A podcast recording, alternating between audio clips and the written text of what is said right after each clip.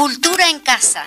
En Radio Fénix CX40 1330 AM. Un programa de cultura en un ámbito bien coloquial.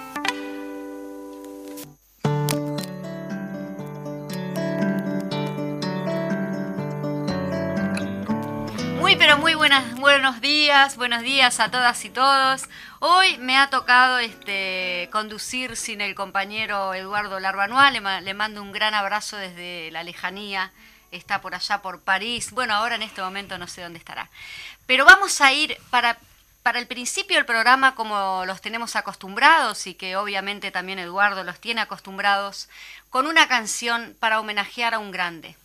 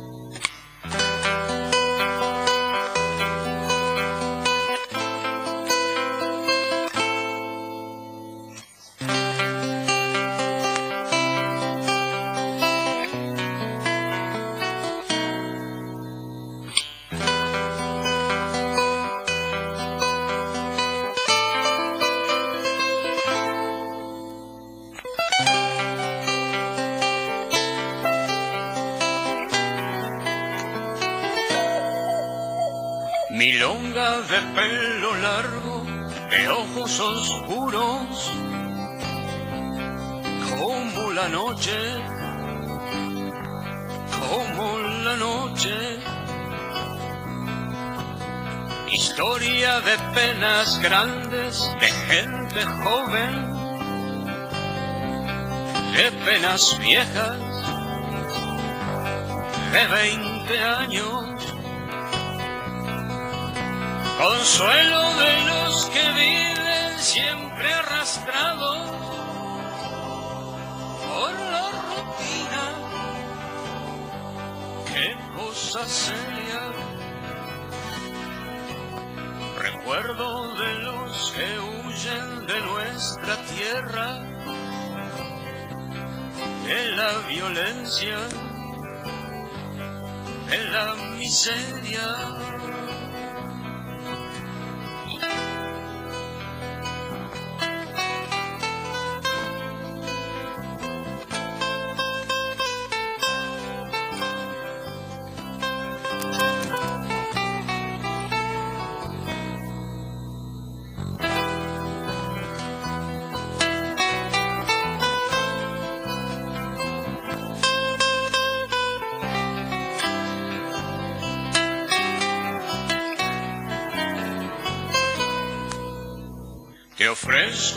margaritas, están vacías,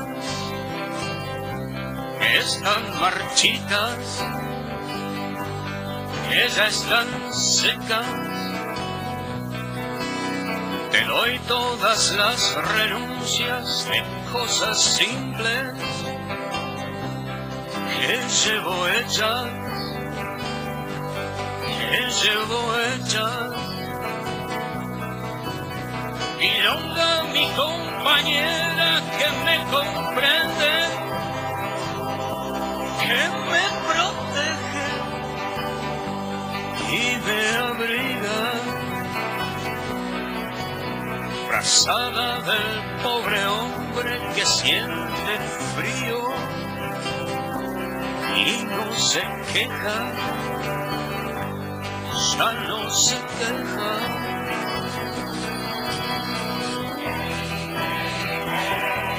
No se queja.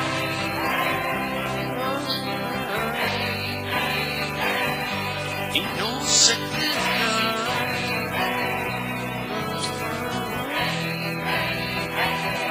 Y no se queja.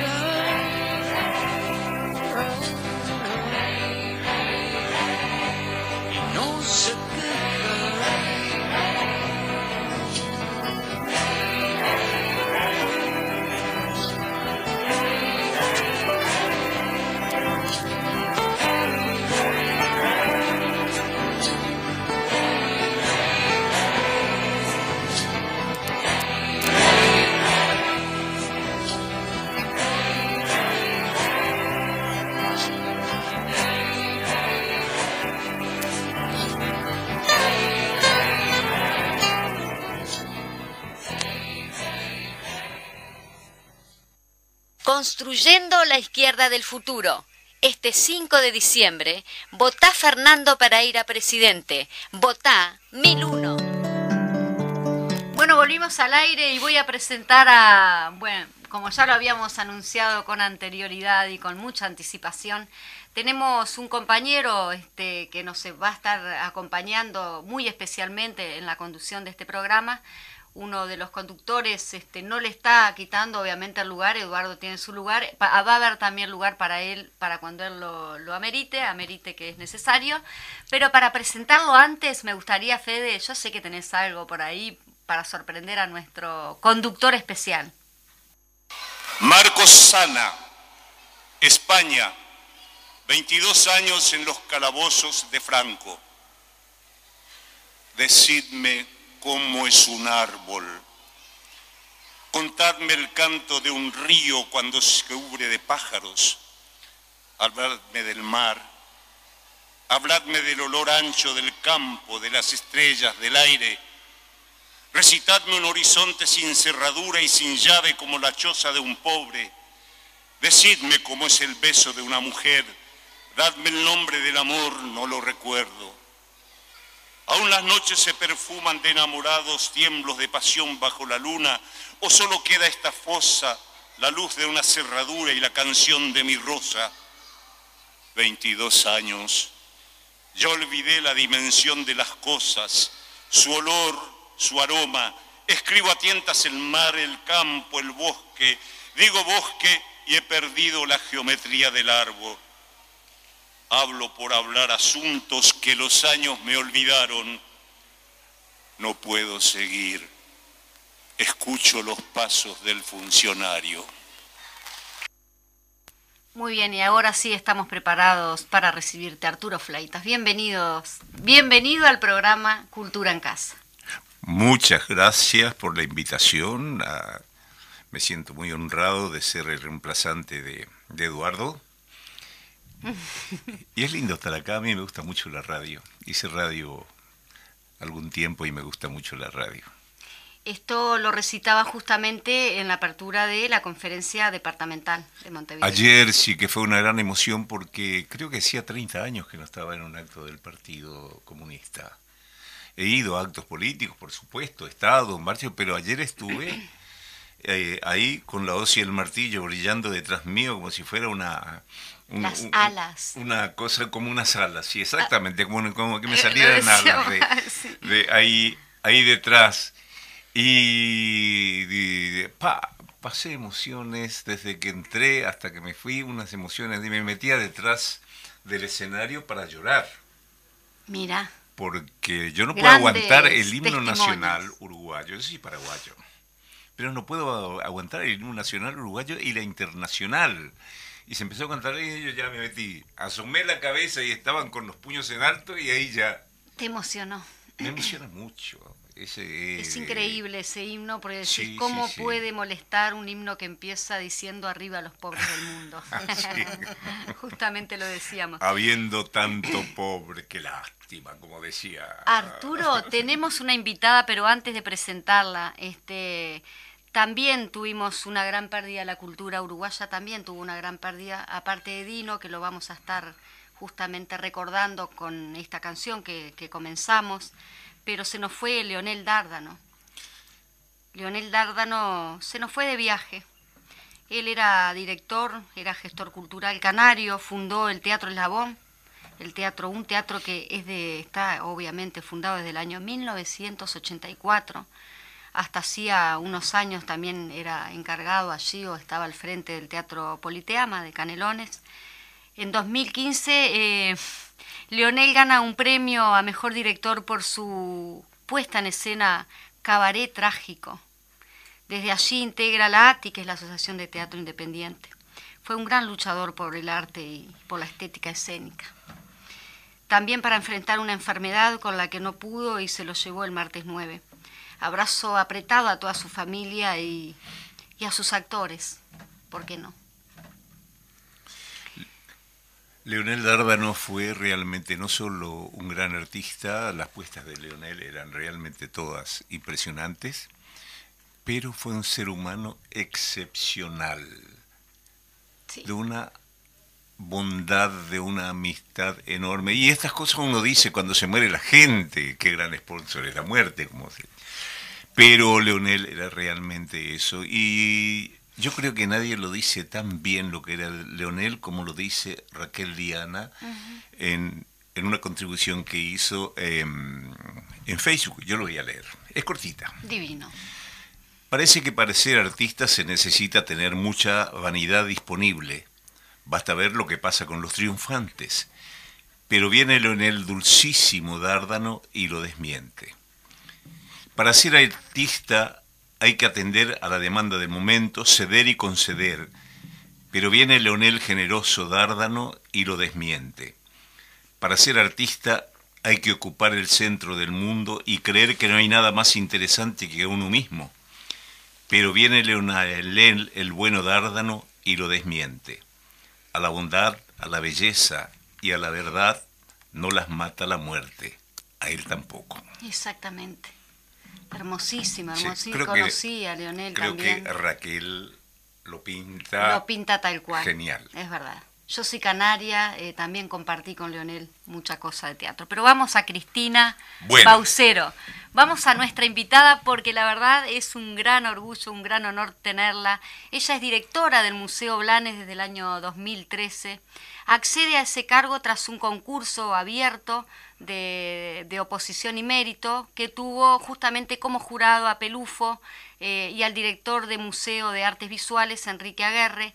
Y también, este, bueno, ella es, eh, tiene, es- me, costó muchísimo poder reducir este, el currículum de ella porque este, es como mucha cosa. Ella está al frente de un museo que en este momento, bueno, el museo es perteneciente a la Intendencia Municipal de Montevideo y tiene más en su haber más de 3.500 obras. Ella es comisaria, comisario perdón, de la Bienal de Venecia, es doctora en arquitectura, la Facultad de Arquitectura, Diseño y Urbanismo, Universidad Nacional eh, del Litoral de Argentina, es profesora este, de la Facultad de Arquitectura eh, y representa también ArcSur y Marcosur. Bienvenida Cristina, si hay algo de esto que mm, de repente me equivoqué, tú me lo dices, pero entonces, ¿cómo es encontrarse con ellos? Bueno, buenos días y gracias por invitarnos. Primero decirte que todavía no soy doctora, tengo que presentar mi tesis. Ah, soy arquitecta y todavía no soy doctora, no me gusta este ocupar un algo que no Que tengo. no, que no tienes. Bien. Este, bueno, nada, encontrarte con ellos es este, ¿cómo te puedo decir? Es algo que, que nos está motivando y estimulando desde un punto de vista sensible a diario desde que llegaron todas estas obras al museo. Encontrarte con ellos son 197 desaparecidos, 197 artistas, 197 obras. Es un proyecto de Damián Ibarburen y Federico Veiga. Este, es un proyecto que tiene más de un año y medio, que les ha implicado un trabajo impresionante porque a cada artista, este, o cada artista eligió, ¿no? Este, un desaparecido e implicaba envolverse de, de toda la historia de ese desaparecido para representarlo. Y entonces el resultado es una variedad impresionante, de una heterogeneidad increíble, pero este, es absolutamente apabullante, ¿no? 197 artistas no es menor, no es poca cosa. no es poca cosa. Tenemos artistas, este, por supuesto, súper reconocidos en el medio, otros artistas menos reconocidos, este, pero bueno, nada, es una, es una muestra que nos está haciendo vibrar a diario a los que estamos trabajando ahí, ¿no? Sí, para los que son sensibles justamente a esa temática. Exacto. Estamos hablando también por allí del apoyo de este, madres y... y Sí, sí, tengo y entendido que, que, este, que han trabajado junto con ellos, que los han apoyado, no, no ¿Y era... Crisol? No te sé decir. No era tan fácil para, para ellos, ¿no? Lograr este objetivo tan, tan ambicioso, ¿no? Eh, fíjate que esta, este, esta exposición está ocupando prácticamente todo el museo, menos media sala Blanes. Hemos bajado las, este, las exposiciones permanentes del museo, se bajaron, de Figari y la mitad de Blanes, y ocupó este, todo el resto del museo. Y lo ocupó este, de una manera que lo definimos lo hablamos con ellos, por supuesto, que es una gran línea, este, una obra al lado de la otra, todas tienen más o menos el mismo formato, 80, eh, 100 por 80 era la propuesta, pero algunos artistas lo hicieron 80 por 100, y están una al lado de la otra, y van recorriendo las salas del museo, lo cual eh, nos sorprende verlo así, este, nos sorprende verlo ordenado de esa manera, porque bueno, es mucha gente. Es mucha gente. Es mucha gente que, como decía Benedetti, este, no desaparecieron, los desaparecieron. Los desaparecieron. Es importante. Este, y eso me parece muy importante. Los desaparecieron, este, los desaparecieron por, por pensar diferente. Hay que ser muy mala persona, hay que ser muy malo, hay que ser muy poco humanista, ¿verdad? Para este, tener un accionar político, un terrorismo de este tipo, ¿no? Entonces, bueno, este, cuando nos vinieron a plantear la, la propuesta, inmediatamente dijimos que sí. Creo que no hicimos, no evaluamos el espacio que iba a llevar y el tiempo de montaje que iba a llevar, pero era un sí, grande como una casa, como no. ¿Cómo Eh, no? ¿cómo ¿Quién no? se puede este, Negar a esto. negar a esto, no? Y no este- dijimos, pero es el 18 de noviembre, 18 horas en el Museo Blanes. Exacto. Me imagino, este Arturo, no sé si opinás lo mismo, pero una exposición que lleva tres, cuatro cuadros o cinco ya es trabajosa para los curadores, porque si quieres realmente hacer las cosas bien, eso lleva mucho trabajo. Entonces, Muchísimo trabajo, en muchísimo. Ah, sí. 197. A mí me interesa saber cómo surgió esta iniciativa, cuál es la génesis, de quién surgió y de, cómo fue de ellos tomando- dos, de ellos dos. Ellos dos son artistas. eh, surgió desde el lugar de una propuesta de armar con todos los rostros de los desaparecidos, armar una única obra y a partir de ahí se fue modelando esta propuesta de, bueno, un artista, un desaparecido y bueno, tiene un resultado impactante. Es realmente impactante. Yo creo que es un resultado político, ni que hablar, ¿no? es un, resultado político, es un resultado artístico heterogéneo, porque hay 197 voluntades diferentes, eh, y, y bueno, el arte es político en su gran mayoría y, Sí. y lo ha sido y lo, Y seguirá y siendo. lo seguirá siendo. El arte uruguayo más que ninguno me parece. Sí. Sí, Pero, tú lo eh, decías en, el, en, Sí. en- en ese recitado, lo, lo decías Claro. muy bien, es decir, que qué contenido artístico de alguna manera no deja un mensaje. Bueno, este, fíjate que este, nosotros tenemos en el, en el Blanes el juramento de los 33 orientales, que es una ficción, ¿verdad?, de, de Blanes, que existió los 33, no sabemos si son los 33, los 34, los Eh, sí. 35, es toda una construcción que hemos hecho y que se ha hecho en base a ese cuadro, entonces sí será político el arte, ¿no? Cristina, ¿y los artistas, eh, cuál es la propuesta estética, digamos, eh, plástica? Eh, ¿Son retratos, son abstractos, son esculturas? No, la propuesta es que fuera una, una obra plana de 100 por 80, o sea, en vertical. Algunos, la, ya te digo, la hicieron horizontal y tenés todo tipo de lenguaje, lo cual es representativo también, Sí, ¿no? bien. Quitándole eh, o Me- separándonos un poco de la idea central, representativo de mucho de lo que hay en nuestro país. Y tenés de todo, tenés, este, por supuesto, arte abstracto, tenés este, retratos, este, tenés eh, retratos intervenidos, este, tenés algunos que sobresalen de lo, de lo plano apenas un poco, pero no hay esculturas, no hay. No hay. Es todo, todo colgado de la pared, ya te digo, en esa línea continua. Y, y bueno, los soportes son absolutamente variados porque hay fotografía, hay este, pinturas, acrílicos, lápiz, este, grabado, este, hay de todo. Este, tenemos eh, telas, tenemos papel, tenemos este, MDF, eh, bueno, Lleno de colores, ese y museo, lleno por de favor. colores. Me llamó poderosamente la atención, a mí me, a medida que los íbamos abriendo, el colorido. Es este es un multicolor y de paletas totalmente diferentes, fuertes algunas de ellas, muy impactantes, de mucho color. Este, y Como de denuncia. Sí, Eh, sí, sí, también sí. el hecho de que sea de color nos, nos implica como la vida, ¿no? Como Sí, la, sí, la- sí, totalmente. la esperanza, la vida Sí, en cada eso, uno de este, ellos. A mí me, eso me sorprendió. Este, quizás los más abstractos son quizás un poco los más este, metidos para adentro, ¿no? En el sentido de, bueno, de un recogimiento, pero para el artista fue también este, todo un desafío eh, encontrarse con el desaparecido que le Es- correspondía, indagar un poco en la historia y bueno, para sentirse este, estimulado para, para hacer la obra, ¿no?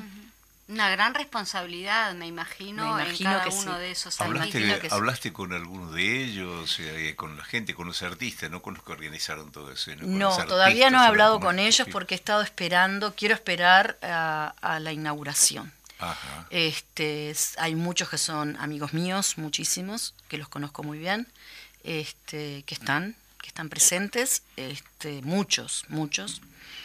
Eh, muchos artistas a los cuales yo he expuesto, antes de estar en el museo, yo estaba en Dodeca.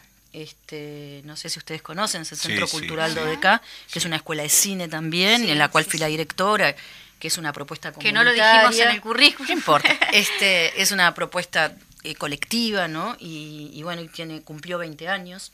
Y este y bueno, muchos de estos artistas... Claro, porque tú tenés, independientemente de lo de arquitectónico, también hay una parte audiovisual detrás. este, Eh, sí, en Dodeca, yo no tanto, este, pero sí eh, todo, todo el equipo, todo el grupo de, de Dodeca, hoy por hoy ya hay consolidada una, una escuela de cine y una productora.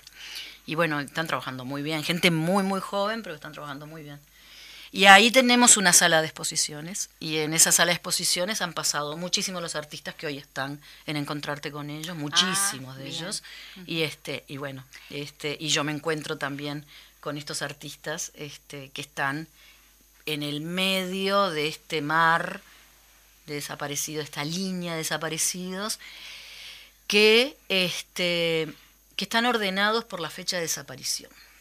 No se quiso este, ni ir al alfabético, ni ir a otro tipo de fechas que, que pudiera implicar una jerarquización. Entonces todos tenemos muy claro que es la fecha de desaparición la que ordena esta exposición y ordena también el catálogo. Entonces para nosotros eso es muy importante. La obra va a tener un epígrafe debajo que va a tener la foto del desaparecido, su nombre completo, el nombre del artista, la técnica de la obra, este, y además un código QR que te lleva a la página que armaron Federico y Damián, que este, con ese código QR vas a poder este, informarte sobre el compañero desaparecido y sobre este, el artista. Qué, qué bueno. qué Muy bueno. bueno. ¿Sabemos más o menos las edades de, de los artistas? De todo, de hay- todo, de muy jóvenes hasta muy viejos como yo. Ah, viejísima. O más viejos, o más viejos también. Incluso, no, hay más viejos que yo, hay más viejos que yo. Sí, sí, hay más viejos que yo. Y este, sí, tenés una variedad impresionante. A mí me parece impresionante. Es increíble porque es una demostración artística, es un compromiso, Es un compromiso de los con la artistas con la sociedad y- sociedad, con este tema que, que nos duele a todas y a todos y que nos debería doler a todas y a todos, más allá de las ideologías. y, este, y eso me parece que es fantástico. Eh, sabemos que la organización de esto no fue fácil y bueno, este, voy a decir algo que capaz que los artistas se enojan conmigo, pero los artistas no son fáciles. Ustedes son los dos ¿En eh, actores y no Arturo, son ¿vos fáciles, considerás eso? Sí. Soy director y... ¿verdad? Me ahí. encantó. Mira que los directores somos difíciles también. También, los Sí, directores son sí, sí. difíciles. Son muy Pero estrictos. los actores son difíciles. Pero yo te hacía esta pregunta, Cristina, porque realmente me interesa mucho uno tomar una, eh, una... Todos tenemos desaparecidos cercanos, Todos. pero un día me entregaron el, el retrato para una marcha Sí, de Miguel Ángel Ramos. es cierto. Y Miguel Ángel Ramo, que tiene un hijo que anda por cine y esas cosas, quedó para mí como siempre como un hermano. Claro. Para siempre conservo ese retrato. Entonces me interesa mucho hablar con esta gente, con Ay, los por artistas, supuesto. Sí. y saber cómo trabajó, porque es- el tema es muy sobrecogedor. Yo voy a ir a, a la exposición, Sí, naturalmente, ir, sí. pero iré muy preparado, porque no es fácil No es fácil. encontrarte con 197 desaparecidos, No. en la visión de, esto, de estos artistas. No. Eh, por eso te preguntaba si hablaste con ellos. No, para ver no si he hablado con ellos. Mira, con el único que, que hablé es con Pablo Sobrino, que su papá desapareció y que él es este, un artista audiovisual, pero que además trabaja como en director de fotografía, en postproducción, edición y qué sé yo. Y este apenas he hablado y él hizo una obra sobre su papá. Y Mm, sí, Qué fuerte. muy fuerte. Y hoy estuvo de mañana en el museo este, filmando porque quiere registrar absolutamente este, todo el, el proceso, ¿verdad? Este, sí, y no pudimos hablar mucho porque él estaba muy ocupado con Claro, muchas sí, reuniones sí. en la mañana y no pudimos hablar. Pero este sí es sobrecogedor, sin lugar a dudas. Lo es para nosotros.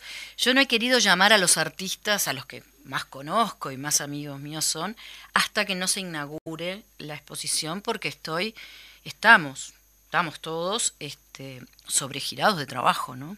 Este, esto es eh, sumamente puntilloso. Eso que yo les digo, el ordenamiento es por la fecha de desaparición, es este Claro, y me, y me imagino también que el hecho de, de ordenar todo eso con la persona, impli- con, con el artista y, y con todo lo que implica emocionalmente no debe ser fácil. No, no, no, Entonces está bueno primero no. hacer toda la parte del orden de todos esos cuadros que significa de Fíjate que tuvimos que desmontar el museo entero. Entonces, este, he tenido incluso hasta como cierto rechazo en el museo, ¿no? Por este trabajo tan grande que vino al museo.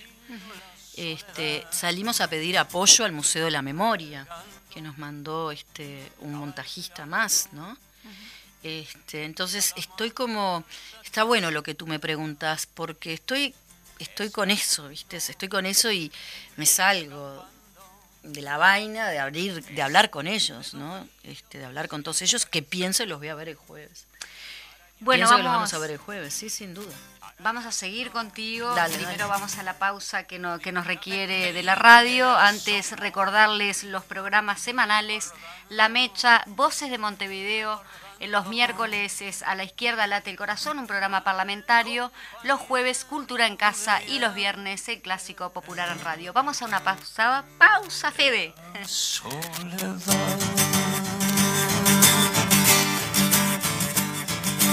Me atrapa cuando estoy para milonguear,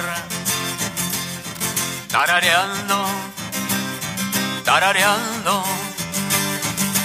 No suelta hasta que me hace llorar, emborracha, susurrando. Y mientras beso el pecho de una mujer, o la abrigo descansando. Construyendo la izquierda del futuro. Este 5 de diciembre, votá Fernando para ir a presidente. Votá 1001. Construyendo la izquierda del futuro. Este 5 de diciembre, votá Fernando para ir a presidente. Votá 1001.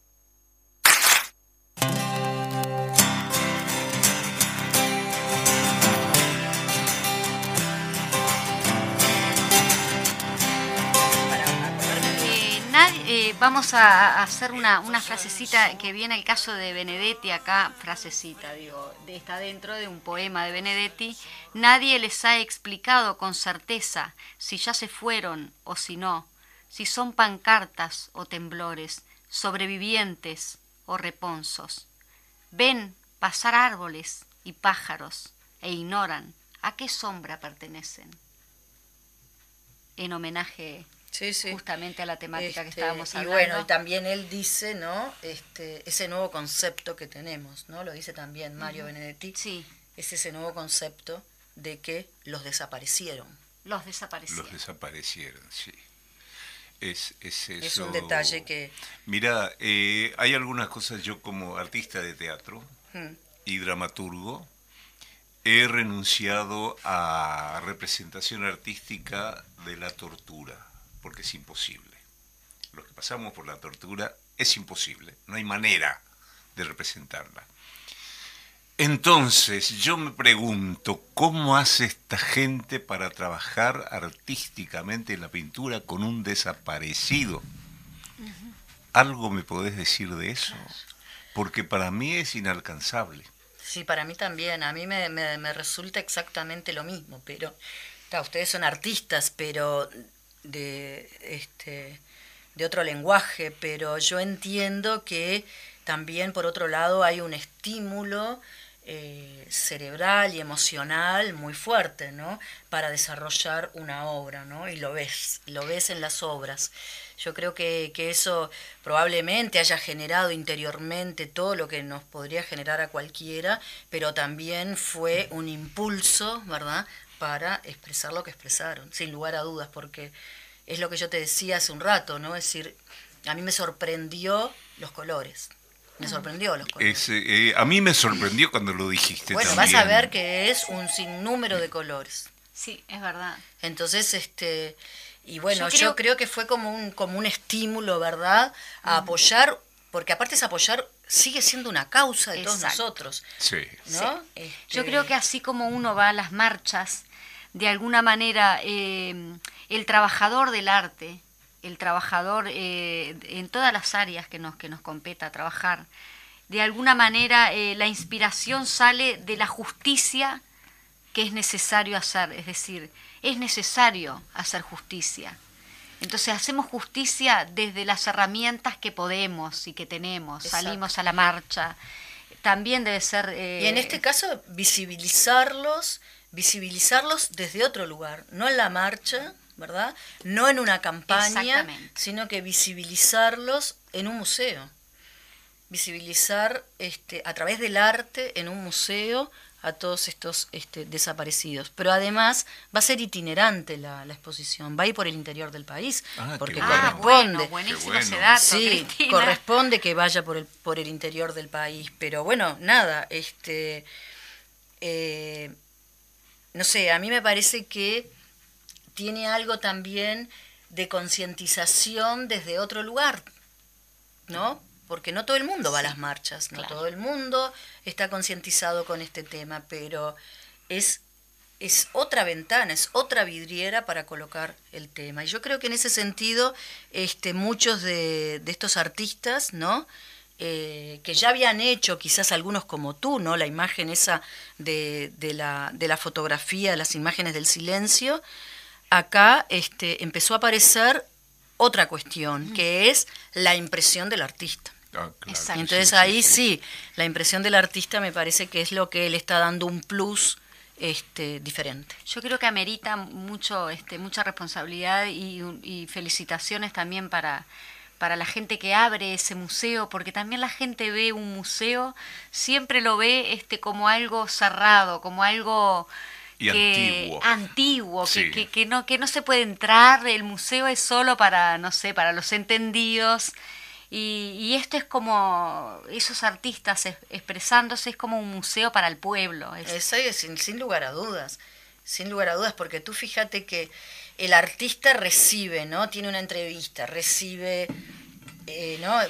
Hay una convocatoria, se invita, se invita a los artistas a formar parte. Muy poquitos dijeron que no, la gran mayoría Claro, dijeron ¿quién que lo sí. quieres poner en el Blanes, no? No, pero con esta temática, ¿no? Y bueno, y temática que está silenciada. Temática que está así. que no es tan fácil encontrar el material para que te este para que te inspire a hacer un, un trabajo, ¿no? Eh, tampoco están todos los familiares, ¿verdad? No todos los familiares están, no todos los desaparecidos, sus familiares hoy están para poder ir a hablar con ellos. Entonces, este, yo creo que fue una construcción este, que tiene que haber sido muy sentida y, y bueno, y eso arrojó una expresividad impresionante. Tú mencionabas a Pablo Sobrino, que es uno, justamente es uno de los artistas que va a exponer, este, Sí. y es familiar, también le toca doblemente, ¿no? Esa exposición, digo, para él también debe ser muy, muy removedor, ¿no? Sí, sin lugar a Este, dudas. Yo no sé si hay más eh, familiares. Sí, quizá, por los eh, apellidos no los conozco no. yo. Son artistas que no conozco, hay muchos que son familiares así, Sí. directos por los apellidos, porque bueno, Ajá. hemos estado armando el catálogo y sí, sin duda. Este, Estábamos hablando del interior del país, Arturo, te cuento. Sí. Con eso del interior del país vamos a tener otro programa de radio que justamente va a abarcar a la gente del interior del país. Es decir, no solo va a abarcar, sino que las- los propios este, a- actores eh, van a tener la posibilidad de tener un programa de radio que se va a llamar Voces del Interior. Mira qué bueno. El programa ese va a estar todos los miércoles eh, de 14 a 16 y comienza este miércoles. Y allí vamos a tener a los compañeros que ya están trabajando arduamente, como tú, Cristina, en el museo, para poder, este, bueno, lanzar este otro programa de radio del cual se suma y ahí ya te- te- cubrimos todo. Un programa compañero. Exactamente, tenemos en los lunes las jóvenes, Sí. los martes tenemos la voz del departamental de Montevideo, los miércoles eh, tenemos eh, la voz parlamentaria con este, a la izquierda late el corazón, los jueves también reflejamos a través nuestro este, la cultura de los ah, invitados que siempre tenemos que vaya si son relevantes e importantes, este, y bueno, los viernes el popular, ¿qué te parece Arturo? Fenomenal. Fenomenal. Y en uno Sí. de ellos ya estás tú. Fenomenal, también. Cristina me llama mucho, realmente cuando hablaste del color, me llamó muchísimo la atención esta, esta sincronía que se produce entre estos artistas, porque ellos no hablan entre ellos para No, hacer su obra. no, no, no, no. Entonces eso de que haya tanto color que me dice, qué tema para estudiarlo. Sí, Sí, eh, hay, una, hay una pauta que es pensar esto desde la alegría, ¿no? Ajá. Pensar esto desde la visibilización, pero desde la alegría. Entonces, este, Eso yo se que- dijo anteriormente. Sí, eso se decía, eso se decía en, en la entrevista, ¿no? Pero eh, entonces es lo que yo de alguna manera decía al principio, ¿no? Este mm, este este input, ¿no? Esta esta cosa que te llega desde lo sensible, ¿no? Me parece y desde desde la alegría para decir, bueno, visibilicémoslo. Este, visibilicemos este problema de nuestra sociedad, yo creo que dio como resultado desde el lenguaje que cada artista maneja porque no nos olvidemos de eso. No era hacer un retrato, nadie les pidió que hicieran un retrato. Eh, se les pidió que representaran a ese este, eh, desaparecido. Luego de que se tuvo la entrevista con ellos, se le asigna un desaparecido y se le pide que hagan eso. Y entonces, este, algunos hicieron retratos, claro que sí, algunos hicieron retratos, pero otros no. Otros hicieron retratos deconstruidos, otros hicieron retratos con un lenguaje entre figurativo y abstracto, y otros son abstractos totalmente. Entonces me parece que eso este, colaboró a esta heterogeneidad y a esta representación del arte. Este, y bueno, eh, con esa, con esa actitud, ¿no? De este, pensémoslo desde la alegría, ¿no? Pensémoslo que ellos están y ahora están en el Museo Blanes y están desde esas obras de arte y nos hablan desde ese lugar, ¿no? Creo que hay, un poco de eso, ¿no? Sí, eso de la alegría. Yo estuve en una en un en televisión con Luisa Cuesta una vez. Ah, sí. Entonces le, le, le- le dijeron a Lu- a Luisa hace muchos años esto, contanos algo de tu hijo. Y dice, era muy desordenado en su habitación. Dice, y yo, dice, le llamaba la atención constantemente y lo, rezongaba porque era so desordenado. O sea, qué ignorancia, decía Luisa. Yo lo rezongaba porque tenía desordenada la habitación y le estaba queriendo ordenar el mundo. Ay, qué Eh, fuerte. Muy fuerte. Sí. Claro, bueno, ¿ves? So- Quizá- son ese tipo de exacto. entrevistas, son ese tipo de, de comentarios, son ese tipo de cosas que este, en la entrevista que se hizo con los artistas em, fueron surgiendo. Y cuando el artista logra hablar con algún familiar, surgen también todos esos elementos, ¿verdad? Tú le puedes decir a un artista trabaja desde la alegría y no desde el dolor, pero el artista cuando se va con todo lo que tú Claro. hablaste en la entrevista, Claro. se va a su taller Porque- a trabajar. ¿Y qué trabaja? Y trabaja lo que el artista va Porque a también definir. eso, ¿no? Que el, que el artista en realidad trabaja, eh, lo hemos En hablado soledad. en más de una oportunidad en esta radio y lo hemos hablado en cuanto a la ley del, ar- del trabajador de las artes escénicas, que como los pintores y los escritores no están insertos en esa ley. También viéndolo desde el punto de vista de la relación laboral. Los artistas, tanto los pintores como los escritores, no tienen relación laboral, trabajan eh, desde su soledad. Desde su soledad, desde, desde- De- desde su de- capaz taller. que no, la palabra no está bien dicha desde su soledad. eh, trabajan desde sí mismos. Que Yo no creo tiene que está por- bien dicho, la soledad, La soledad. porque la soledad es tremenda. Yo me imagino al pintor solo. De pronto es Claro, cómodo pero también no tener que bancar a otros No, compañeros. pero tuviste que- Arturo. Pero quizá ese artista en la soledad, en ese, en ese, en ese taller, está acompañado de 1500 imágenes y de recuerdos y todo, y no necesita más nada. Es más, si aparece alguien como de afuera, capaz que, no sé, me imagino. No, yo pienso que este, luego de la entrevista y luego de que tuvieron la entrevista y luego de que les este, se les asignó este, un desaparecido y ellos se fueron a su taller a pensar y, y bueno, sí, digo, me parece que este, ellos no, no creo que, por más que tú le hagas un planteo desde la alegría o desde, desde, un, desde otro lugar, ellos no pueden dejar de no podemos ninguno de nosotros dejar de pensar que, como tú decías recién, que fueron torturados, que fueron atados, que fueron, este, que fueron desaparecidos. Sí. Este, entonces, yo me imagino que, que tiene que haber sido este, muy fuerte todo este trabajo para ellos, ¿no? Un trabajo. Hay un trabajo que a mí me, me llama poderosamente la atención, que es del Tunda, no sé si lo conocen, el Tunda. El Tunda es, este, bueno, trabaja con, con Ombú también, con Fermín Ontú. Y el Tunda este, abrió un... un- eh, es bastante... eh, es figurativo, pero de líneas muy, muy simples. Y es una puerta por la que entra una luz y arroja una sombra de una figura humana en el suelo, ¿no? Mm, sí. Y este está muy buena la está muy buena la obra. Yo este eh, ¿Para qué más? ¿Para qué más? Yo qué sé, a mí me gustó mucho esa del Tunda, ¿no? Este, pero bueno, nada, hay montones, como te decía, ¿no? Sí, veo que estás mirando ahí porque, no, claro, porque, porque tengo el catálogo acá. si ahora que pudiéramos tenemos el catálogo- a ver, no, el si, la catálogo lo van a radio, dar el jueves. si la radio tuviera la posibilidad, Arturo, que la vamos a tener, que vamos a tener una cámara en la radio Me- este, más adelante. porque retratos hay un Pero me encanta, sí, lo que estás haciendo, Es estás el- hablando no, con todas yo esas imágenes. Del colorido, mirá lo que son los colores. Esos Hay, son los cuadros. ¿Sabes que la estamos viendo una primicia? Ah, sí, una totalmente. primicia, Por supuesto que hay blancos y negros. Mirá los colores. Es, es muy, son muy buenos. Permiso. Sí, Le- por estamos favor. compartiendo, le, le comentamos a la gente que nos está escuchando que lamentamos no puedan estar viendo esto, pero que obviamente los estamos convocando para que vayan. Para que los vean en el jueves Blanes. 18 en el Blanes. A partir del jueves paleta de 18, ¿no?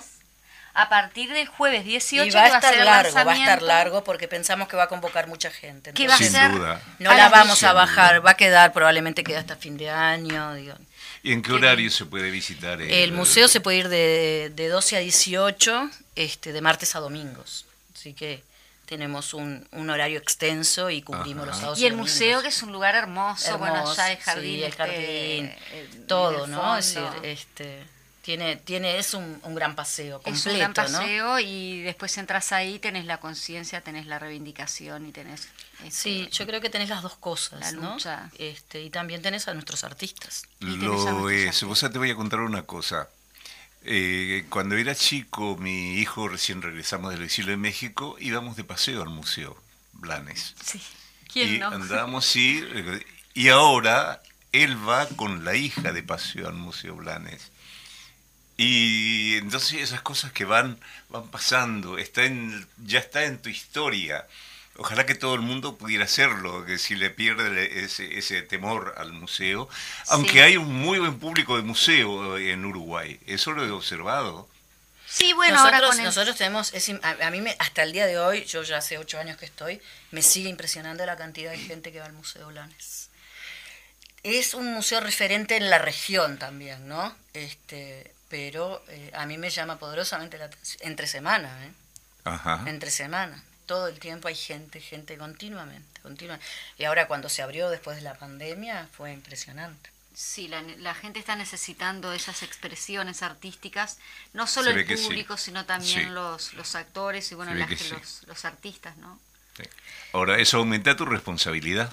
Por supuesto, tenés que estar continuamente, este, y yo creo que es mi función pública, continuamente proponiéndole al público este, nuevas propuestas artísticas, continuamente. Y eso es importantísimo, porque aquello de que en el museo no pasa nada y que el museo siempre es lo mismo, no es así.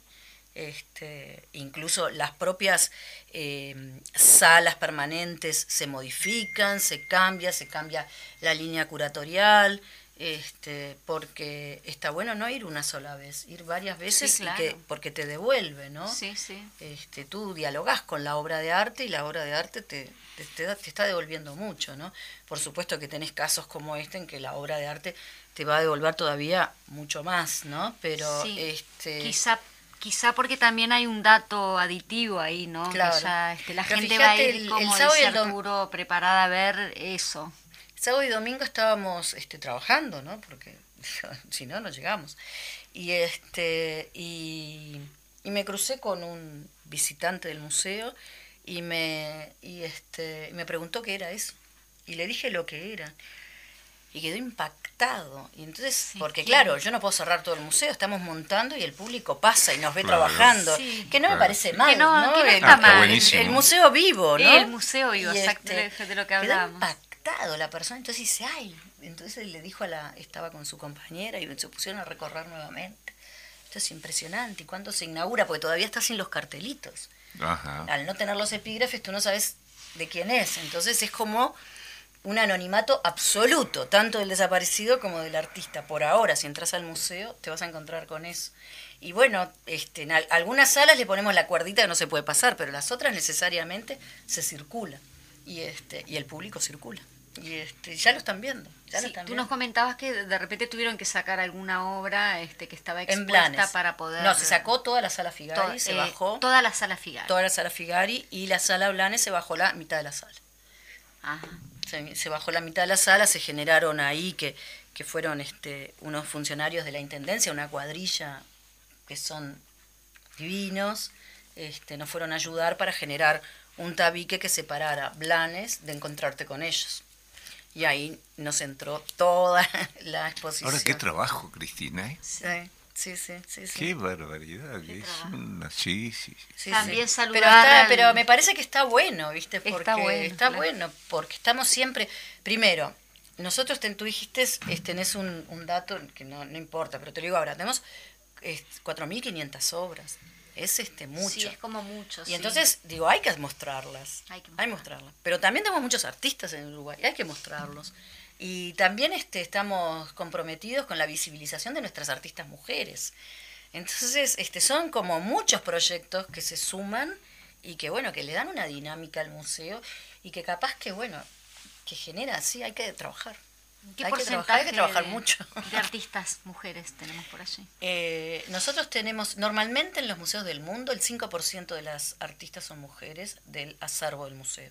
Nosotros tenemos 7,5% de artistas. Ah, mira qué bueno más. Eh, tenemos un poquito más, pero igual es vergonzoso, ¿no? Es absolutamente vergonzoso, ¿no? Y estamos trabajando con la visibilización de la mujer. ¿Eso desde tiene que primer ver el día. museo de- con esta estadística? ¿Tiene que ver eh, las salas? tienen que ver También tienen que ver los medios de prensa. No, eso tiene que ver fundamentalmente. de no dar a conocer las artistas. No dar a conocer, claro, Claro. la juraduría de los museos. Exacto. por muchísimo tiempo, ¿no? Digo, este, yo qué sé, yo creo que un, tenés un ejemplo que lo van a conocer, que es Costigliolo y María Freire, matrimonio, ¿no? Digo, siempre fue más conocido él que ella. Sí. Este, Pasa Frida con los escritores también. pasa con los Pasa con los escritores. Sí, sí, Sí. sí. Pero en cambio, tú tenés a la mujer representada y tenés a la mujer también como protagonista de cualquier texto, ¿verdad? La mujer prostituta, la mujer este, mala, la mujer madre, la mujer bonita, la mujer, ¿no? Y para de contar. Este, entonces, el 80% de las obras son mujeres en los museos. Sí. No es poca cosa. No es poca cosa. Entonces, es este es un tema También que- tenemos una directora del Museo Blanes que es mujer. Sí, Yo creo, sí, no, sí. no recuerdo si alguna dirección del museo había sido. No, en el Blanes no. No, No, en el Blanes soy la primera. Sos la primera. Soy la primera. Sos la. hay un cuadro de Blanes, que yo soy paraguayo, ya te dije, al que llevamos siempre los paraguayos que vienen acá, que es la paraguaya. Sí, claro. Que, que está, que está ahí, que es, que impresiona mucho. Son varias, son sí. este cautivas. Ajá, impresiona mucho el asunto de, de- de ver así pintado que, que, que no se haya logrado esa representación artística en Paraguay. Él, eh, fíjate que eso es una mirada es una, tenemos que hacer una, una mirada este, nueva también, ¿no? Porque Ajá. digo, no creo que a Blanes se le haya ocurrido jamás en la vida pensar que nosotros íbamos a mirar a la mujer de su obra desde esta perspectiva. Claro. Nunca Claro. se lo imaginó, pero él eh, representa a la mujer cautiva, ¿verdad? Este, la mujer blanca cautiva la representa. Tiene varias. Nosotros tenemos una que es muy buena, muy buena. Yo te diría que es de las obras de Blanes que más me gusta. Muy, muy buena. No es, no es muy grande, eh, pero tiene su tamaño. Y este y bueno, y ella está ahí. Y, y, ta. y el, el rostro de esa mujer cautiva es, es también eh, muy fuerte, porque hay una concepción, ¿no? No, no eran los hombres los cautivos, ¿verdad? De las poblaciones originarias de, de América. Eran unas mujeres las cautivas. Lo hablábamos anteriormente con, eh, con Arturo, Arturo justo antes del programa que hablábamos eh, la participación de las mujeres eh, como jefas de familia cuando los hombres se iban, pero también la mujer tenía mucha este Sí, porque ayer, de- de- ayer me tocó leer eh, po- poetas comunistas. Y había un problema que hace unas décadas nomás se hablaba de héroes y se hablaba en la Revolución Española, en la, en la Guerra Civil, Claro. se hablaba de héroes y eran hombres. Hombres. Y la primera línea estaba llena de mujeres. Y las dirigentes de los pueblos que fueron asesinadas eran mujeres. Exacto. Y que fueron violadas y todas esas cosas. Ya no solamente, si vamos a hablar de heroísmo guerrero, después está el otro heroísmo, Exacto. el que se quedó como la, como la, la mujer de Miguel Hernández. Ajá. Y Miguel Hernández que tuvo aquella mujer que se quedó con los hijos sola y hostigada por todos lados, Claro. Miguel Hernández también habla de hombres. Es, Es cultural es de cultural, la época. claro, es Claro es cultural. que es Entonces, sí. cultural. Es el segundo sexo. Claro, de nosotros. Sí, es sí, el sí. segundo sexo y, y va a llevar su tiempo, porque ahora hay muchísimas reivindicaciones, pero bueno, este, en la historia no te encontrás. Si nosotros fuéramos, hay una, hay un No cambia de un día para otro. no cambia de un día para el otro, ¿no? Es decir, si tú entraras a meter en los libros de historia del arte y en los libros de política la participación de las mujeres, se te multiplican. Si realmente haces una investigación profunda de la participación de la mujer, la mujer participó. Y entonces, y este, y bueno, pero no están, no están, no están en la arquitectura, no están en el cine, no están en, en el arte, no están en la literatura, ¿no? no ¿Cuántos, cuántos dramaturgos tenemos y cuántas dra- dramaturgas Sí, tenemos? sí, sí. Es- Acá en Uruguay se está revirtiendo rápidamente. Sí, y en el arte está- acá en Uruguay también. Hay, hay, hay mucha gente que está, Sí, sí. mujeres que están escribiendo, dirigiendo. Eh, la producción, por ejemplo, en producción de teatro, no sé cómo será en curaduría y esas cosas, pero en producción de teatro hay mucha mujer en este Sí, momento. sí, ahora nosotros tenemos, tenemos este, probablemente una alta participación, ¿no? Este, de, de mujeres en, en el arte, sin lugar a dudas, ¿no? Mucho más. Este, hay otras disciplinas que sigue costando, ¿no? Es decir, Ajá. Como la arquitectura, por ejemplo, que me compete Nosotros, este, 100%. Sí, bueno, la, ni que hablar, eso ya llevaría a otro tema aparte. Nosotros este, vamos a tener una invitada también que es una joven, una joven dramaturga que justamente ganó un premio internacional de dramaturgas uruguayas, este, pero no me voy a adelantar mucho porque la vamos a tener, no sé si ya para el programa que viene. Se nos está terminando, como dice siempre Eduardo Larbanois, si habrá tela para cortar, Sí, pero se nos termina el tiempo y el tiempo es tirano. y bueno, ¿cómo convocamos a la gente? ¿Qué, qué le decimos? Yo, a mí, te digo sinceramente, ya me dio ganas de ir hasta inclusive antes del... Pero ahí hacer cola de entrada. Sí, sí, Sí. Sí. Mira, nosotros estamos convocando el jueves 18, es la inauguración, probablemente haya una segunda inauguración como más formal porque, bueno, las autoridades de la Intendencia quieren participar y este de esta inauguración y bueno, al 18 por razones de agenda no se podía llegar, entonces vamos a hacer como dos inauguraciones, pero a partir del 18 la exposición queda abierta al público. Bueno, y esta radio va a quedar abierta, obviamente, este programa de radio va a quedar Y abierto. vamos a armar, me gusta trabajar contigo y contigo también, este, para buscar este eh, eh, ¿cómo diríamos? Eh, la, lo que el artista pensó. Sí, A ver si podemos recuperar Eso algo. Viste que al artista no le gusta hablar mucho de su vamos obra. a estar invitando lo más probable a los a algunos artistas, Algunos no lo vamos a artistas. traer, No, pero, este, este, yo pero supongo con que- ayuda tuya. Ahí va. Yo con te- voy a hablar con ellos. Ya te digo, estoy esperando al jueves para hablar con ellos, a ver, para ver las caras de ellos cuando lleguen. Por eso no me quería Ajá. adelantar a, a- a llamarlos, a preguntarles, porque yo no estuve en la curaduría. La curaduría, ya te digo, es de Damián y de Federico. Entonces yo no... Les mandamos un gran abrazo desde Por este programa supuesto. porque me parece que tienen Por como supuesto, y agradecerles que me hayan venido a plantear esta propuesta porque estoy, este, me siento absolutamente orgullosa de que me hayan propuesto este, esta exposición. Y nada, me encanta verla hecha con ellos, son divinos y, y bueno. Pero invitar a todo el público que a partir del 18 va a estar abierta y, este, y va a estar, va a estar hasta fin de año seguro y capaz que un poco más. Y es un compromiso social al cual estamos convocando. Bueno, ¿Verdad, exactamente. Exactamente. ¿Cómo te sentiste con la conducción hoy? Muy bien, muy bien, muy tranquilo. De- de- de- tenemos, sí. también, tenemos también una entrevistada que... Nos enaltece que- la radio. sí, sí, bueno, sí. muchas gracias. Muchas gracias. Bueno, entonces tenemos que despedirnos, sí. Muy lindo, sí. Bueno, esta radio, como te digo, el programa está abierto para recibirlos Ah, nuevamente, para ver cuál fue el impacto, porque a todo esto la gente también se queda a la expectativa de qué surge de todo este, Sí. este- esta exposición que, que, col- que va a conmover y muchísimo y bueno, Sin y eso duda, se va a reflejar. Sí, sí, sí. Yo creo que sí. Nos estamos viendo el jueves que viene con Arturo Fleitas. Estoy todavía, conservo el empleo. Creo, le vamos a preguntar, Fede, ¿qué te parece? Estuve ¿Cómo en tu estuvo? examen de inicio. El Fede dice que sí. Estuve en tu examen de inicio, entonces. Bueno, y después le preguntamos a Cristina qué le parece. También. Muchísimas gracias. Nos estamos viendo el jueves que viene. Chao, chao. Hasta el próximo jueves. Chao. vientos del sur. Recuerdo aquellos días en que mi vida no iba tan mal. Noches de vino sin melancolía, vientos del sur se acerca el final. No dejes que los recuerdos me ahoguen.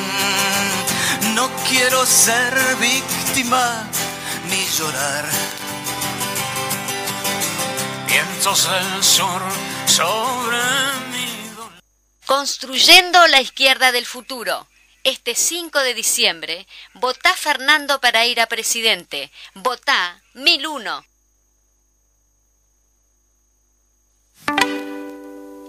Cultura en casa. Todos los jueves, de 12 a 12.30.